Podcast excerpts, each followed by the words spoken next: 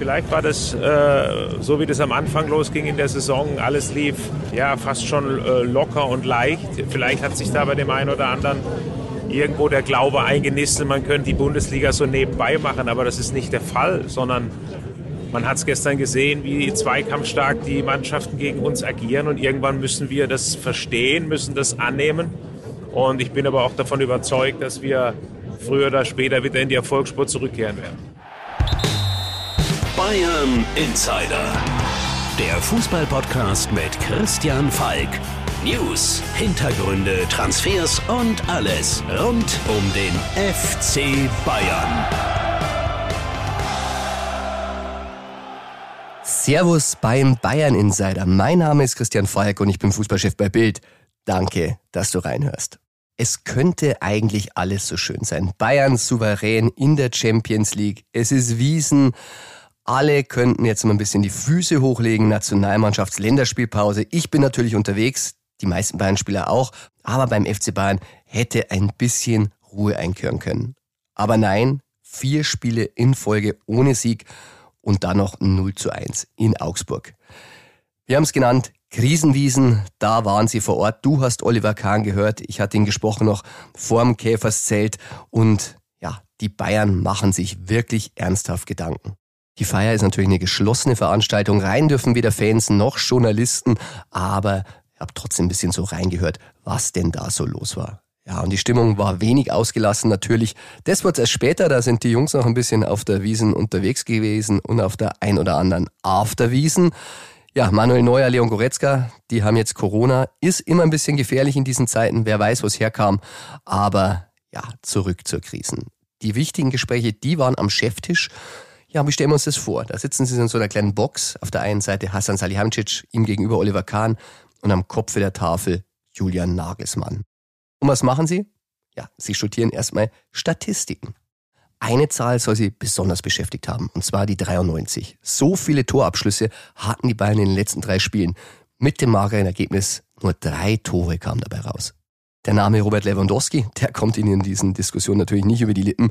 Die Bayern-Bosse sagen sich, hey, wir haben da acht Weltklasse-Spieler, jede Position doppelt besetzt. Also die müssen das schon lösen können. Und die wollen auch keine Ausreden gelten lassen. Im Gegenteil, sie haben gesagt, die Lösungen hätten sie parat. Äh, es sind die Spieler, die es richten müssen. Also sie sagen, verdienen viel, viel Geld jetzt. Sie haben dicke Verträge bekommen, dicke Transfers wurden gemacht und da müssen die Spieler vor dem Tor einfach auch mal treffen. Ja, manchmal wäre es so einfach, aber es ist natürlich auch die Frage, was muss denn der Trainer machen? Muss der denen mehr Lösungsmöglichkeiten geben?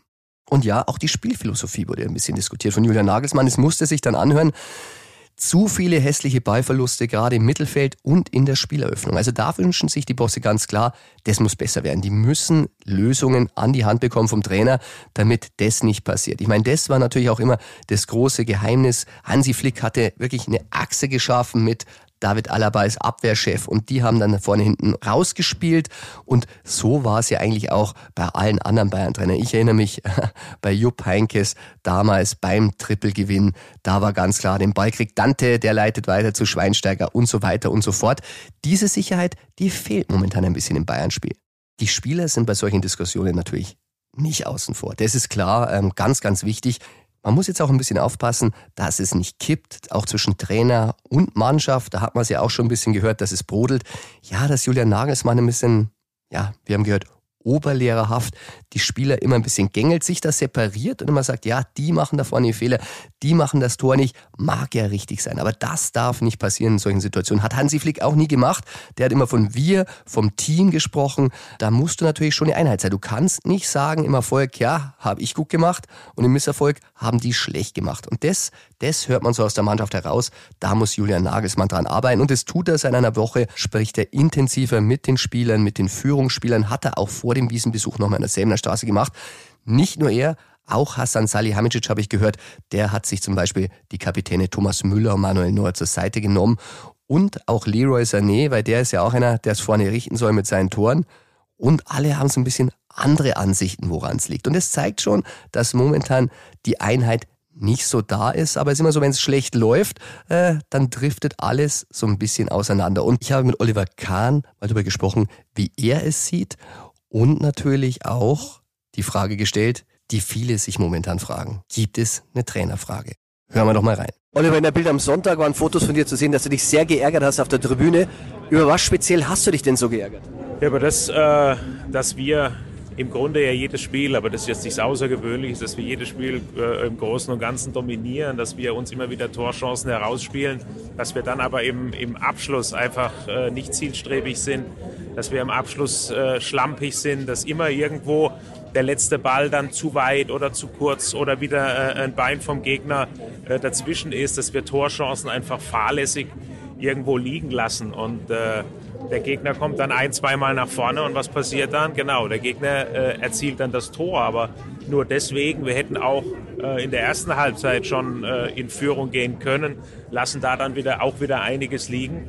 Und ich glaube, das ist das Wichtigste. Das Wichtigste, dass äh, äh, sich die Mannschaft damit auseinandersetzt, mit was das zusammenhängt, dass es uns einfach nicht gelingt, bei so vielen Möglichkeiten, die wir uns erspielen, so wenig, dass da so wenig Ertrag dabei rauskommt. Nimmst du da eher die Spieler in die Pflicht oder den Trainer das ist? Weil der Trainer sagt, die müssen die Chancen machen oder ist es der Trainer, der die Lösungen finden muss?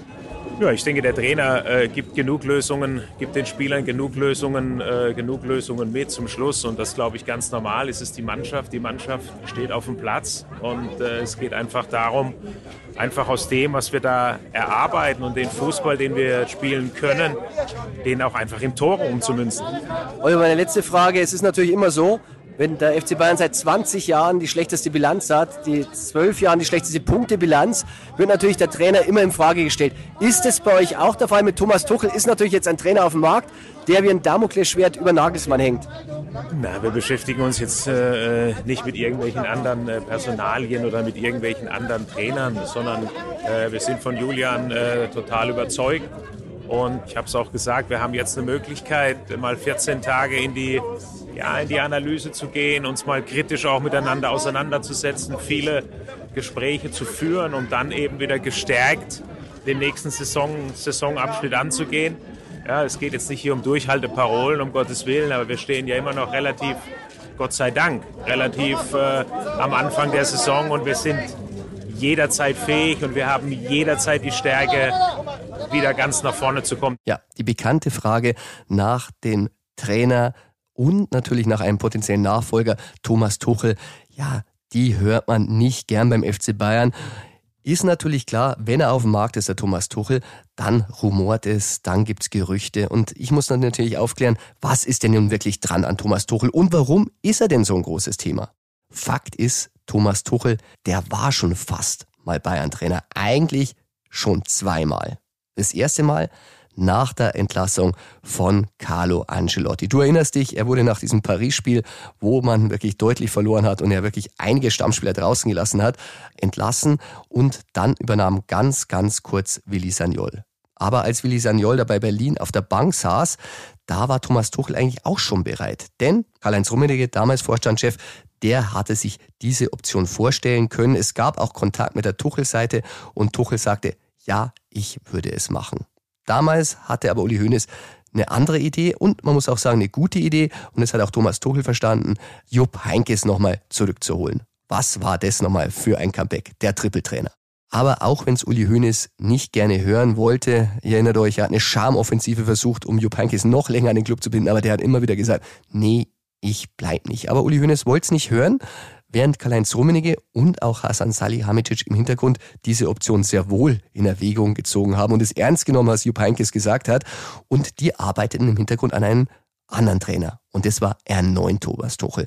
Thomas Tuchel hielt sich bereit für den FC Bayern und da gab es intensive Gespräche. Eins im Februar 2018 ein Geheimtreffen in Grünwald. Da hat Hassan Salihamidzic Thomas Tuchel zu sich nach Hause eingeladen. Drei Stunden müssen die gesprochen haben und am Ende war auch Brazzo von ihm überzeugt. Also was er da am Plänen aufgezeigt hatte, das faszinierte ihn. Also wir halten fest, Rummenigge war damals für ihn, Hassan war für ihn, aber Hönes, der war immer noch nicht für ihn. Der wollte weiterhin Heinkes halten. Tja, irgendwann hat sein Heinkes gereicht. Der ging dann ins Zimmer von Uli Hönes und hat gesagt, äh, Uli, mein Freund, glaub's mir, ich mache es nicht. Und da hat auch Uli Hoeneß realisiert, es muss ein Nachfolger her. Und da Tuchel schon parat stand und er immer noch nicht so ganz überzeugt war, äh, hat er nochmal zum Telefon gegriffen, mussten so zwei, drei Tage gewesen sein. Da hat er rumtelefoniert in der Republik, auch äh, nach England ging sein Auge, hat mal bei der Klopp-Seite vorgefühlt, ob der sich von Liverpool verabschieden würde. Hat er natürlich nicht. Klopp war ja damals glücklich bei Liverpool. Ich hoffe, es ist immer noch, auch wenn es gerade nicht so läuft, aber war für ihn unvorstellbar. Und ganz zum Schluss hat Uli Hoeneß dann wirklich eingeschränkt gesagt, ja, lasst uns Tuchel holen. Und ähm, ja, die Tuchel-Seite hatte da schon signalisiert, das wird wohl nix, aber man hat trotzdem gesagt, wir wollen mit ihm sprechen. Und dann gab's einen Telefoncall, Brazzo, Rummenigge, Hoeneß. Sie wollten ihn überzeugen, kommt zu Bayern. Und in diesem persönlichen Telefonat hat Tuchel gesagt, Leute, ich hätte so gerne gemacht, aber ihr seid zu spät. Ich hab schon wozu gesagt. Hat damals nicht verraten, wo, äh, bei Bayern vermutete man damals Arsenal London, da lagen sie falsch. Es war dann tatsächlich Paris Saint-Germain. Und die Geschichte kennt ihr. Tuchel gegen Bayern, das gab's dann im Champions League Finale 2020 für das bessere Ende mit Bayern. Also aus Bayern Sicht vielleicht äh, die richtige Entscheidung damals gewesen, aber wer weiß, wie es gelaufen wäre, wenn Tuchel auf der Bayernbank gesessen wäre. Wir wissen es nicht. Aber um nochmal festzuhalten, Tuchel aktuell gute Beziehung zum FC Bayern. Ich weiß, er könnte sich's vorstellen, er wäre gerne Bayern-Trainer. Er würde auf Geld verzichten beim FC Bayern. 15 bis 16 Millionen soll er bei Chelsea verdient haben. Das weiß er, kann aber nicht verdienen. Angeblich Nagelsmann 8 bis 9. Tuchel könnte mehr verlangen, aber nicht 15, 16. Das wäre für ihn kein Problem. Aber bei Bayern nach wie vor keine Chance, dass man über den Trainer diskutiert. Da muss man Oliver Kahn jetzt glauben. Ich habe es mehrmals gehört aus dem Verein. Die halten zu Nagelsmann, aber jetzt stehen natürlich zwei Schicksalsspiele an gegen Leverkusen und Dortmund. Vielleicht müssen wir uns nach zwei Wochen noch mehr unterhalten, aber im Moment kann Nagelsmann die Kurve kriegen. Und deshalb werden wir uns in dieser Folge mit Julian Nagelsmann intensiv befassen. Das Bild, das Julian Nagelsmann momentan beim FC Bayern abgibt, ist, sagen wir mal, ein bisschen ungewöhnlich, vielleicht sogar überraschend für einige. Denn man muss ganz klar sagen, wenn es läuft, ist er wirklich sehr souverän. Wir haben ihn sehr, sehr viel gelobt. Das möchte ich an der Stelle auch nochmal sagen. Wie er in der letzten Saison alles moderiert hat, wo Brazzo und Kahn noch ein bisschen schweigsamer waren, als es jetzt sind. Da war er so ein bisschen der Botschafter nach außen und hat wirklich schwierige Situationen gemeistert. Wir erinnern uns, Impfdebatte, Katar-Krise, immer musste er sich äußern, hat er auch gemacht. Aber jetzt, wo es nicht läuft, weil damals muss man sagen, lief es ja sportlich bis zum Aus gegen Villarreal, Jetzt wird er so ein bisschen schmallippig. Und das steht ihm wirklich nicht so gut, weil ich finde, da darf er jetzt auch nicht eingeschnappt sein, wenn wir kritische Fragen kommen. Und wie sich das anhört, da spiele ich euch mal nach dem Augsburg-Spiel die Pressekonferenz ein, wo ich Julian Nagelsmann versucht habe, ein paar Antworten zu entlocken.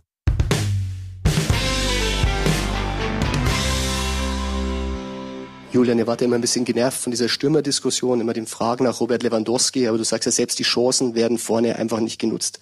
Ist es nicht letztendlich dann doch vielleicht so, dass die Neuen da vorne drin fehlt? Was macht jetzt, wenn ich sage nein? Und was macht, wenn ich sage ja?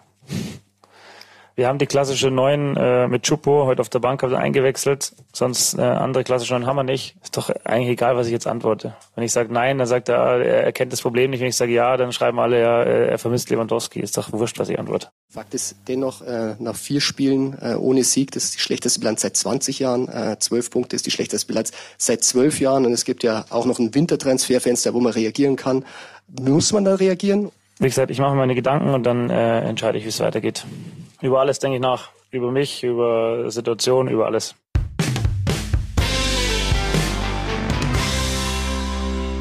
Du hast es gehört. Ein bisschen schmallippig war der Nagelsmann, hat immer in den Tisch gestarrt. So ein bisschen, ja, wie ein beleidigtes Kind, dass man jetzt kritische Fragen stellt. Und nein, Julian, es ist nicht wurscht, was du antwortest. Gehen wir doch mal seine Hypothesen durch. Hätte er Nein gesagt, hätten wir gesagt, er erkennt das Problem nicht. Ich denke nicht. Eigentlich hätten wir lieber die Erklärung gehabt, äh, wie er sich das vorstellt. Ich meine, er wollte ja ein neues Spielsystem. Er wollte ja nicht mehr abhängig sein von Robert Lewandowski, der nach seiner Analyse die letzten sechs Monate eben nicht sein Pressing umgesetzt hat und damit seinen Spielstil hemmte. Er wollte flexibler vorne spielen. So ein bisschen, ja, Timo Werner, Paulsen, so hat das bei Leipzig immer gemacht. Da vorne zwei Spieler, die sich da ein bisschen abwechseln. Ja, ich glaube, das soll so die Spielidee gewesen sein. Wissen wir nicht. Julian hat's ja nicht gesagt. Was wäre nun aber gewesen, wenn er gesagt hätte, ja, wir vermissen davon den neuen? Wäre eine klare Analyse gewesen. Ich glaube, niemand wirft den Bayern vor, dass äh, mal Robert Lewandowski verkauft hat. Für 45 plus 5 Millionen für dieses Geld musste man ihm verkaufen. Er wäre nur ein Jahr noch geblieben und wäre dann ablösefrei gegangen. Deshalb war es natürlich sinnvoller, das Geld in andere Spieler zu stecken. Ja, und dass keine neuen diesen Sommer auf dem Markt war, da sind wir uns einig, äh, zumindest nicht mehr zu dem Zeitpunkt. Das war halt nicht machbar. Und deshalb hat man das Geld in andere Spieler gesteckt. Also Hätte er jetzt gesagt, ja, wir vermissen einen neuen, hätte man natürlich über die Zukunft diskutieren können und sagen, ja, wer ist denn auf dem Markt? Da wären wir wieder bei Harry Kane gewesen, nächste Saison, hätte aktuell nicht geholfen. Man hätte aber auch sagen können, ja, in der Winterpause, da muss man handeln. Oder man hätte auch sagen können, ja, wieso kommt denn der Mathis Tell nicht rein? Vielleicht ist die ganze Frage aber auch einfacher und vielleicht will das Julian Nagelsmann eben sich nicht eingestehen. Vielleicht wäre es am besten gewesen, man hätte Sadio Mané einfach, auch wenn er momentan in der Krise steckt, da vorne einfach Vertrauen als Trainer schenken müssen. Das ist so eine Sache. Wenn man natürlich einen Spieler immer ein bisschen rumschiebt, dann verunsichert man ihn. Ich kann mich erinnern, Miro Klose.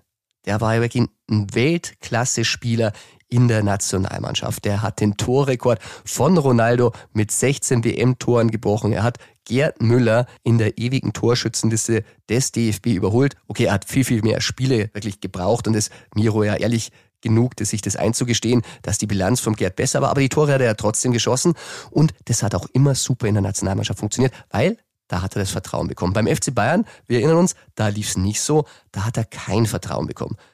Ja, also Louis van Gaal hat ihn auch immer ein bisschen rumgeschoben, sogar ins Mittelfeld. Das lag ihm nicht und deshalb traf er nicht. Und deshalb haben andere einfach besser gespielt als er. Also ich glaube, wenn man jetzt sagt, keine Experimente in dieser schwierigen Phase, Sadio Mané da vorne reinstellen und ihm einfach sagen, du, wir haben dich geholt, wir vertrauen dir da drin, das wäre wahrscheinlich gerade das einfachste Mittel, weil ganz ehrlich, andere haben sie momentan nicht. Und wenn es dann wirklich nicht läuft, dann muss man in der Winterpause wirklich mal drüber nachdenken. Gibt es noch einen neuen, die wir kaufen können?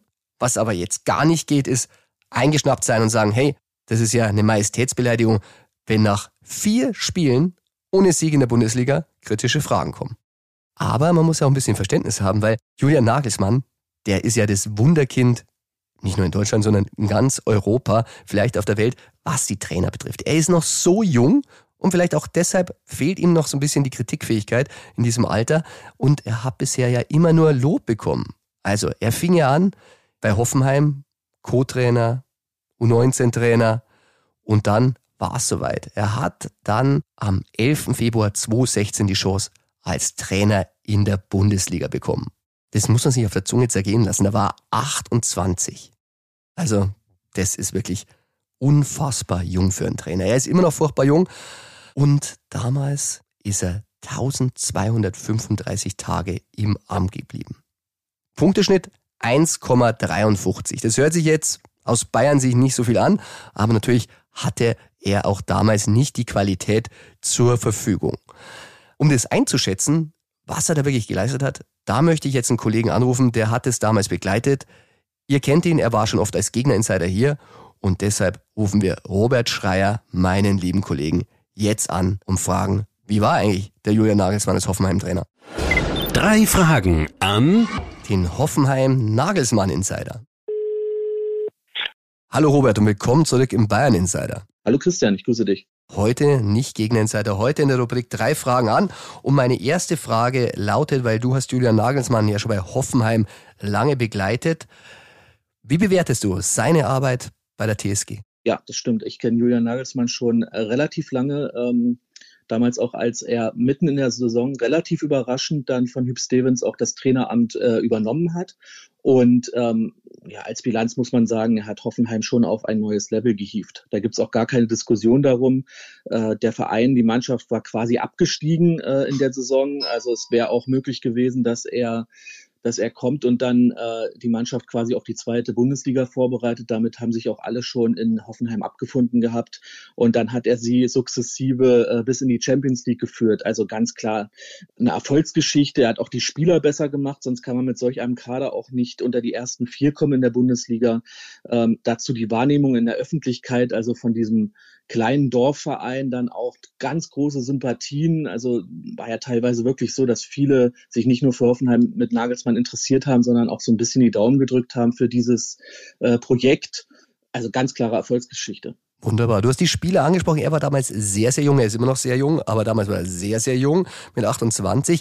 Wie kam er, und das ist die Frage zwei, mit den Spielern slash Stars zurecht? Das ist eine sehr interessante Frage. Ähm, als Beispiel würde ich Kevin Kurani nennen. Das war der mit Abstand größte Name, größte Star, als Nagelsmann die Mannschaft übernommen hat. Ähm, Da gibt's die Geschichte, dass äh, Nagelsmann ihn direkt zu seinem Amtsantritt äh, zu sich geholt hat und äh, Kevin Kurani gesagt hat, wie wichtig er für diese Truppe ist und dass er auf ihn baut. Gespielt hat Kurani dann keine Minute, also so wichtig auf dem Platz kann er da nicht gewesen sein. Und Nagelsmann hat auch sehr wenig mit Kurani gesprochen. Also inhaltlich eigentlich auch lange Zeit gar nichts. Das hat Kurani natürlich nicht gefallen, logischerweise, weil er auch gar nicht so richtig wusste, wo er steht und äh, ob er denn nun wichtig ist oder nicht. Dennoch schwärmt Kurani, wenn du ihn heute äh, auf Nagelsmann ansprichst, schwärmt Kurani immer noch von diesem Trainer. Also äh, wortwörtlich war das die, die Aussage, äh, vor Nagelsmann war Hoffenheim Hauptschule, äh, mit ihm dann Gymnasium. Also äh, fachlich ist er, ist er unumstritten. Nur der Umgang mit den Spielern war jetzt aus der Sicht von Kurani gewöhnungsbedürftig, ist aber auch so ein bisschen typisch für Nagelsmann, äh, was ihm dann auch auf Strecke in Hoffenheim und dann auch in Leipzig immer mal wieder äh, nachgesagt wurde, dass er generell wenig mit Spielern spricht und mit Ersatzspielern noch mal ein Tick weniger bis gar nicht. Tja, tatsächlich ein Vorwurf, der ihn auch in München begleitet, äh, zieht sich so ein bisschen durch. Zu wenig. Er spricht jetzt äh, die letzte Woche intensiver mit den Spielern, aber hätte man bei ihm wirklich nicht gedacht, nachdem er wirklich in der Öffentlichkeit und vor den TV-Kameras so viel spricht. Aber ein Thema, das auch in der Mannschaft bei Bayern diskutiert wird und interessant, wie es bei Hoffenheim war, wie werden seine öffentlichen Auftritte gesehen in Hoffenheim im Nachhinein. Ich meine, er hat einen sehr extravaganten Kleidungsstil. Er kommt manchmal mit komischen Geräten zum Training für einen Trainer. Wie war das in Hoffenheim? Auch da war er relativ schnell sehr extrovertiert. Also wenn ich mich daran erinnere, dass er dann äh, mit einem sehr auffälligen Motorrad zum Training gekommen ist, so, äh, so einer alten Triumph. Ich kenne mich jetzt mit Motorrädern nicht aus, aber ich habe mir sagen lassen, das ist schon, das ist schon ein Liebhaberstück, der, äh, das dann auch sehr viel Aufsehen erregt. Ähm, später dann auch ein Sportwagen das war so ein bisschen dann so, ja, eher so geckig gesehen in der Kabine. Also da, da hat sich jetzt keiner das Maul zerrissen zu dem Zeitpunkt, äh, waren ja auch sehr erfolgreich. Von daher war das jetzt kein großes Thema. Später dann schon ein bisschen mehr, als dann so die ersten Gerüchte aufkamen, äh, dass, dass Bayern oder Dortmund so die nächsten Vereine für ihn sein könnten. Und ähm, Julian Nagelsmann dann auch so ein bisschen damit gespielt hat. Wir erinnern uns an die Geschichte mit dem roten Mantel, äh, den er dann mal anhatte, damit dann auf der Tribüne saß. Das war dann schon ein Thema in der Mannschaft. Also das war dann schon für viele auch so ein bisschen viel Ego vielleicht und und ähm, dann waren die ersten äh, oder waren zum ersten Mal die Ergebnisse auch nicht so da. Äh, da gab es dann schon mal so ein bisschen die Knirsche.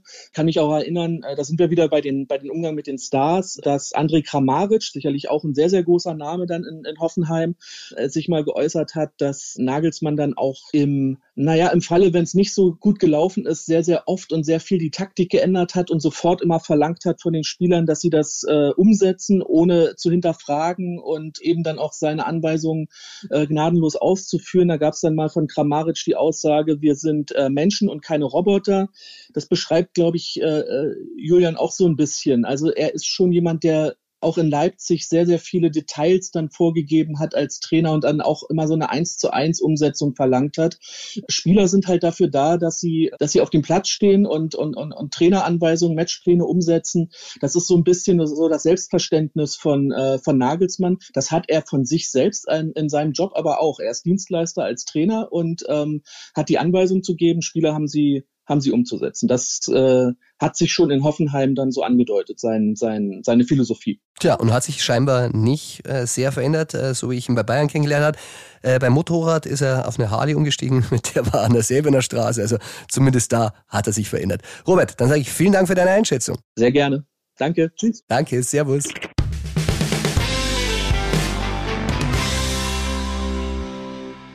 Ja, du hast es von Robert gehört, so war der junge Nagelsmann Hoffenheim-Trainer.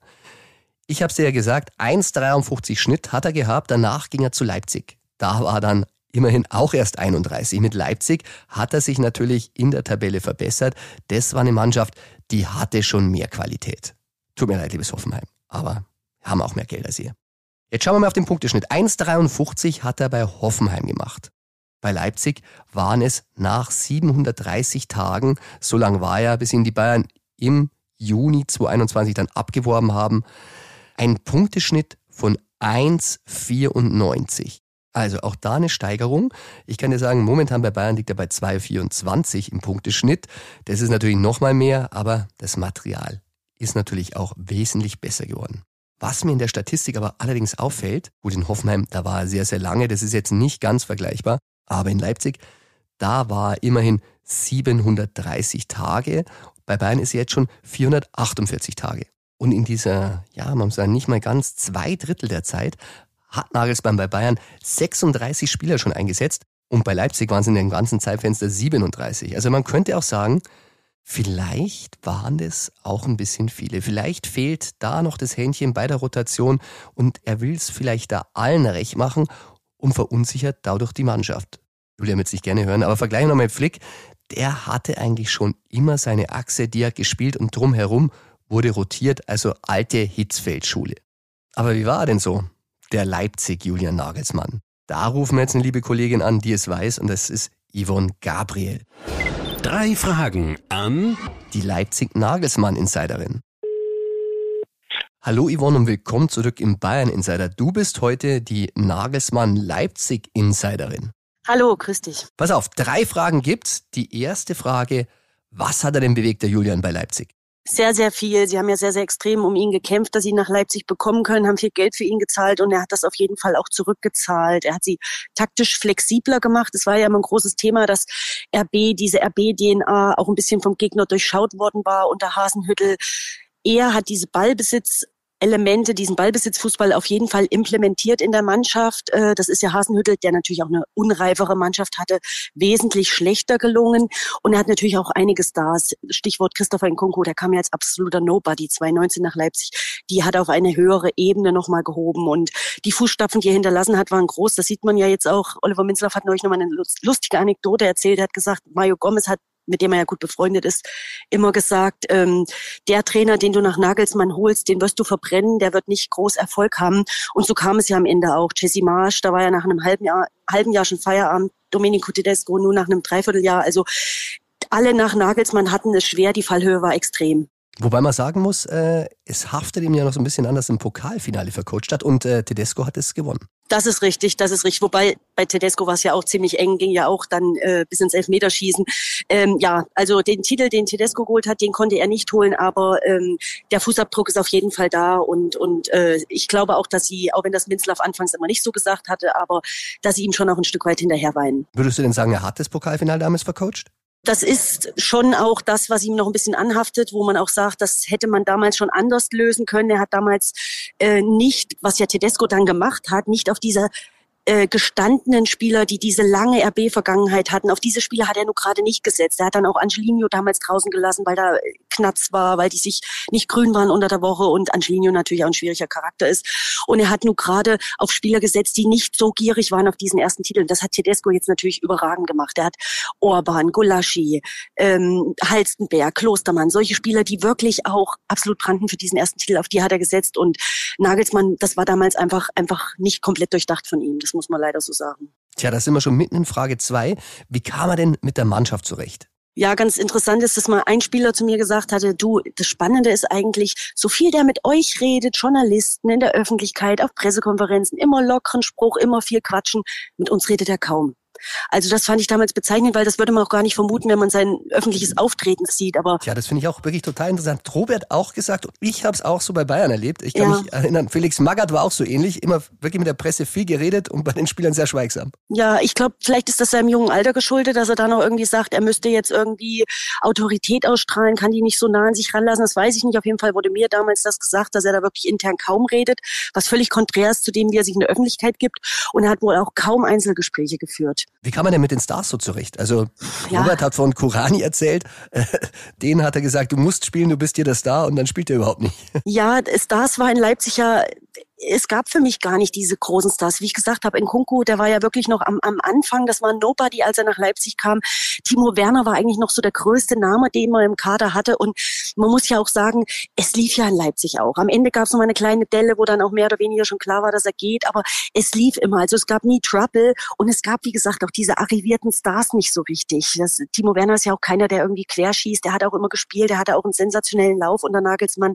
Also es gab da nie, sag Forsberg, ich mal. glaube ich, galt ein bisschen als schwieriger, kann es sein? Ja, Forsberg ist immer ein großes Politikum in Leipzig, auch durch diese Vergangenheit. Aber ähm, du siehst ja jetzt auch, das hast du jetzt auch bei Tedesco gesehen, mit Forsberg gibt's immer Reibung, wenn der nicht spielt. Das ist ja auch okay. Aber er hat ja auch die, die wichtigen Spiele immer wieder entschieden und da auch immer wieder Argumente geliefert. Aber es war nie so, dass man das Gefühl hatte, das war eine Dauerfehde zwischen Forsberg und Nagelsmann. Es war kein großes Thema. Gut, letzte Frage. Ähm, sein Auftreten, da gibt's ja immer so geteilte Meinungen, ein bisschen seine Outfits. Äh, wie kommt er zum Training? Wie war das damals in Leipzig? Ja, ähnlich. Ich glaube, das weiß man eigentlich auch, was man bei ihm kriegt. Das ist ja auch wenig überraschend. Ähm, es hieß dann immer, äh, wurde mir mal erzählt, dass irgendwie jeden Tag gefühlt zwei, zwei, drei Kleidungspakete an den Kotterweg ans Trainingszentrum geliefert werden zu Julian. Also er hat da haufenweise Klamotten bekommen, immer jeden Tag seine Pakete wurden da ans Trainingszentrum geliefert.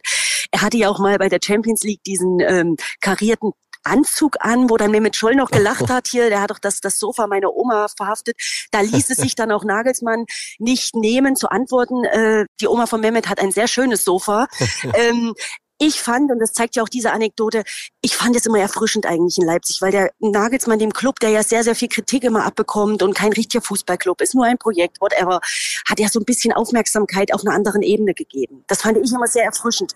Hat er nicht mal eine, eine Sicherheitsnadel irgendwie oben im Hemdkragen? Kann das sein? Das war aber noch äh, vor Leipziger Zeiten. Das müsste noch in Hoffenheim gewesen sein. Das war auf jeden Fall nicht bei uns. Ja, er will immer, will immer polarisieren. Er will äh, äh irgendwo, sag ich mal, in, in eine Eigenart haben. Er hat ja dann sich auch mal auf dem verschneiten Trainingsplatz in Leipzig, hat er sich mal von einem Audi äh, hinter dem Audi herziehen lassen auf Skiern und natürlich auch äh, filmen lassen und alles. Aber wie gesagt, ich fand es immer erfrischend, weil er dem Club irgendwo Aufmerksamkeit gegeben hat. Und wie fanden es die Spieler? Wie gesagt, das stand in Leipzig ja auch alles immer, da hat ja auch jeder die Füße stillgehalten, weil der Erfolg halt da war und weil er Mhm. schon auch langfristig da war. Also diese, diese Krise gab es, wie gesagt, am Ende, ne, wenn man will, eine kleine Delle, aber es wurden ja immer die Ziele alle erreicht und, und insofern weiß ich ganz genau, dass das bei den Bossen auch nicht gut ankam. Und ich denke auch mal, die Spieler wären da, waren natürlich auch nicht so gestandene Spieler wie bei Bayern jetzt, aber auch die wären da getuschelt haben und wir gesagt haben, na, das ist jetzt schon ein bisschen drüber. Und wie gesagt, ich weiß auch, dass das den Bossen nicht geschmeckt hat und dass das auch im Nachgang immer noch mal so ein Punkt ist, so in der Art wie, ja, das war schon alles sportlich toll bei Julian, aber ähm, was da neben dem Platz teilweise gelaufen ist, mh, ja, also das wurde sehr, sehr kritisch gesehen, aber wie gesagt, weil es sportlich lief, hielt da auch jeder die Füße still. Wunderbar. Yvonne, dann danke ich für deine Einschätzung Sehr gerne. und wir sehen uns bei der Nationalmannschaft. Prima. Bis dann. Tschüssi. Ciao.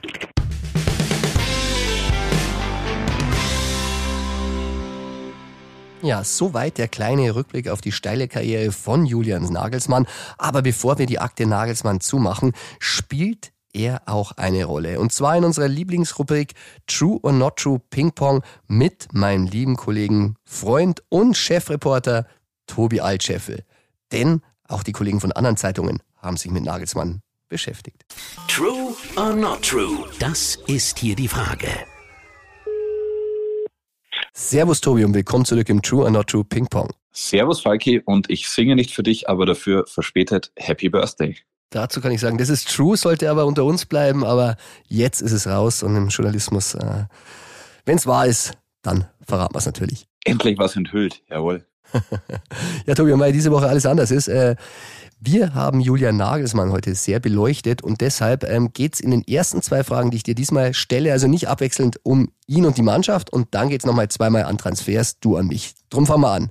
Tobi, Rian Grabenberg ist unzufrieden bei Bayern. True or not true? Das ist true. True. Wir haben sein Grummeln ja die letzten Wochen schon ein bisschen vernommen. Äh, bei den Spielen kam er sehr selten zum Einsatz in der Startelf, ja, eigentlich nie.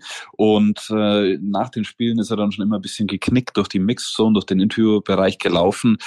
Jetzt ist er in der Heimat und da kann er auch mal ein bisschen freiere Interviews geben und da hat er enthüllt, er will mehr spielen, er erhofft sich mehr Spielzeit und der kam als großes Versprechen von Ajax und will jetzt auf dem Platz stehen. Also ja, der ist unzufrieden. Es ist noch früh in der Saison, aber er ist definitiv einer der Spieler, die am meisten fordern, sie wollen öfter auf dem Platz stehen. Ja, man muss sagen, das Interview hat er bei ESPN gegeben, deshalb kann man wirklich davon ausgehen, dass es true ist, aber wir wussten ja auch, dass die Berater da auch schon mal vorstellig geworden sind. Also große Unzufriedenheit. Sein Kollege Masraoui, der spielt ja jetzt öfter, ich glaube, er hat den Pokal mal spielen dürfen, auch sehr, sehr gut von Anfang an, aber es grummelt. Und es grummelt nicht nur bei Grabenberg, und da sind wir schon bei der nächsten These, die hat der Kicker verbreitet. Demnach, Tobi, Die Spieler kritisieren, dass Nagelsmann bei Einwechslung und Aufstellung mehr auf Erfahrung und Hierarchie setzt als auf Leistung im Training. True or not true? Ja, muss man sagen, das ist auch true. True. Es geht auf jeden Fall in diese Richtung, dass in der Mannschaft hinterfragt wird, wer spielt, warum spielt wer. Ähm, natürlich, die, die nicht spielen, haben immer einen Hals, aber es war jetzt so, Beispiel Sadio Mané, der kam neu, kam als äh, ja, großer Star, spielt deswegen bisher immer, hat aber die letzten Wochen keine Leistung gezeigt. Äh, auf der anderen Seite ein Spieler wie Musiala, ein Spieler wie Sané, die besser in Form sind, besser in die Saison kamen, mussten dann draußen sitzen. Und da fragt man sich natürlich schon, wird nur nach Leistung aufgestellt oder nicht. Aber es ist noch früh in der Saison. Die wichtigen oder wichtigsten Spiele kommen noch und da wird es dann richtig entscheiden. Also die Frage ist, wie wird in dem Spiel aufgestellt, wo es wirklich um alles geht, wer darf dann spielen, wer nicht. Ähm, und dann könnte das Grummeln vielleicht noch ein bisschen größer werden. Alles klar, Tobi. Dann kommen wir zu den eigentlichen Gerüchten dieser Rubrik Transfers. Genau, und dann äh, übernehme ich den anderen Part. Falki Di San hat geschrieben, Bayern möchte Gonzalo Ramos von Benfica Lissabon verpflichten. True or not true? Das ist not true. Not true. Ja, die Kollegen äh, berichten und eben aus England, äh, dass Bayern da dran sei. Ja, ist ein interessanter Spieler. Man muss sagen, hat auch schon einige Male getroffen, war vorher im Schatten von David Nunes. Wir wissen, der ist ja bei Liverpool jetzt. Aber 2019 sollen sie ihn auch schon beobachtet haben. Auch das ist mir nicht bekannt. Ich weiß, aktuell ist er kein Thema. Kann sein, dass die Kollegen bei den Recherchen äh, für Manchester United und Newcastle da auf den Namen gestoßen sind und äh, da wurde vielleicht ein bisschen der Konkurrenzgedanke für den Poker gestreut, dass auch Bayern dran ist. Ich kann sagen, es ist nichts dran. Und es gibt auch noch einen äh, anderen Stürmer, den wir schon sehr oft hier thematisiert haben, mit dem wir auch schon über Herbert Heiner und Co. gesprochen haben. Das Portal 90 Minutes äh, berichtet, Tottenham Hotspur wird nervös wegen Bayerns Bemühungen um Harry Kane. True or not true? Das ist true. True. Ja, dazu kann ich sagen, da sind die Engländer natürlich sehr nah dran an den Clubs. Und äh, auch ich habe gehört, ähm, die Vertragsverlängerung, sein Trainer hat es ja schon mal wirklich äh, auf der Pressekonferenz gefordert, dass man da mal sprechen soll, dass sie ihn behalten wollen.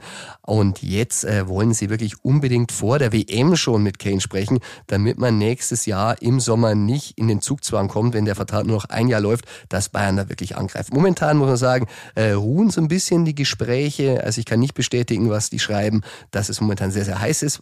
Es bleibt dabei, Bayern hat es hinterlegt.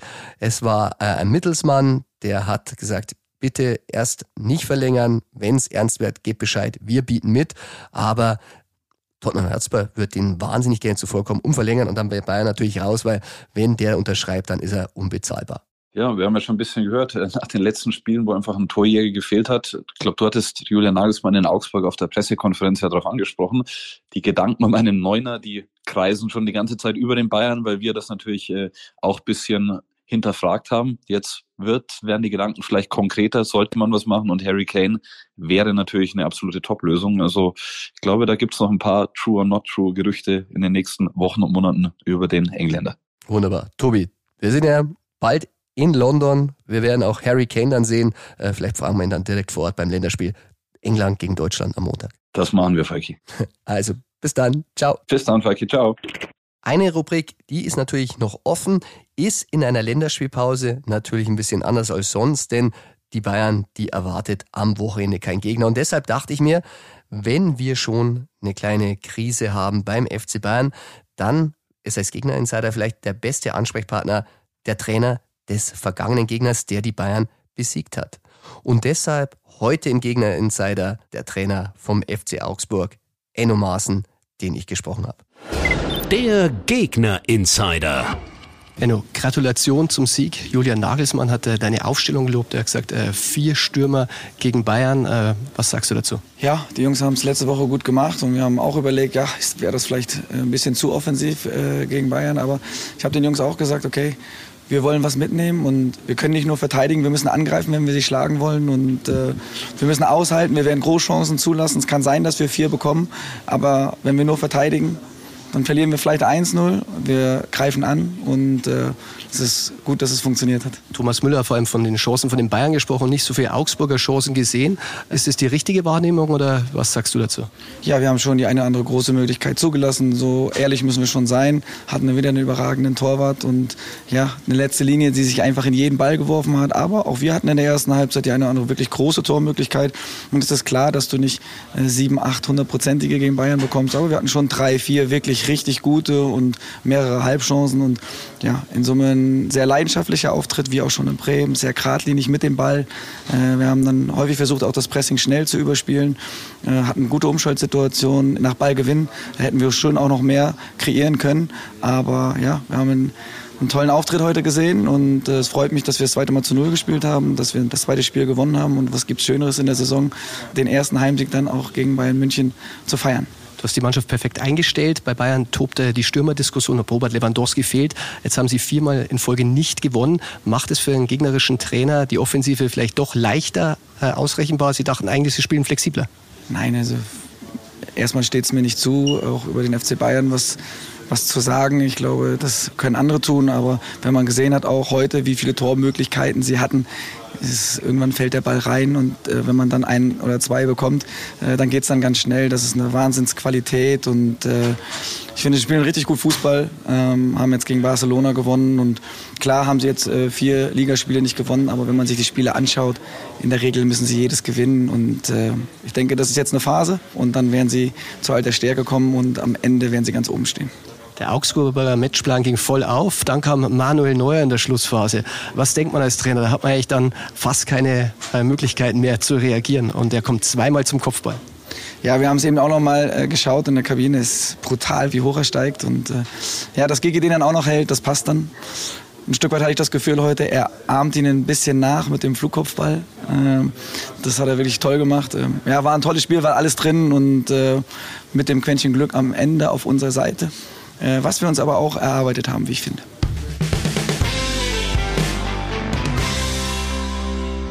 Tja, das war's auch schon wieder mit der Folge Bayern Insider. Ich hoffe, dir hat Spaß gemacht. Und du weißt ja, abonniere den Podcast gerne in deiner Podcast-App. Und wer mich sehen will, der Bayern Insider auch auf Bild TV sendet in der Länderspielpause. Und zwar um 10.30 Uhr am Sonntag. Bild TV, stellst dir an deinem Fernseher ein, schau es online. Denn da ist Philipp Lahm mein Gast. Mit dem werde ich natürlich auch über die Nationalmannschaft und über Bayern sprechen. Und danach, ja, danach geht's wieder weiter für den FC Bayern. Und du weißt ja, auch wenn zwei Schicksalsspiele anstehen, gegen Bayer Leverkusen am Freitag und die Woche drauf Dortmund Spitzenspiel. Denn gerade wenn's eng wird, wenn's zählt, dann gilt beim FC Bayern, ein bisschen was geht immer. Bayern Insider, der Fußballpodcast mit Christian Falk. Du hast Lust auf mehr Insider-Informationen? Folge Falki in der Facebook-Gruppe Bayern Insider oder auf Twitter und Instagram unter @cfbayern. C für Christian, F für Falki und dazu ganz viel Bayern.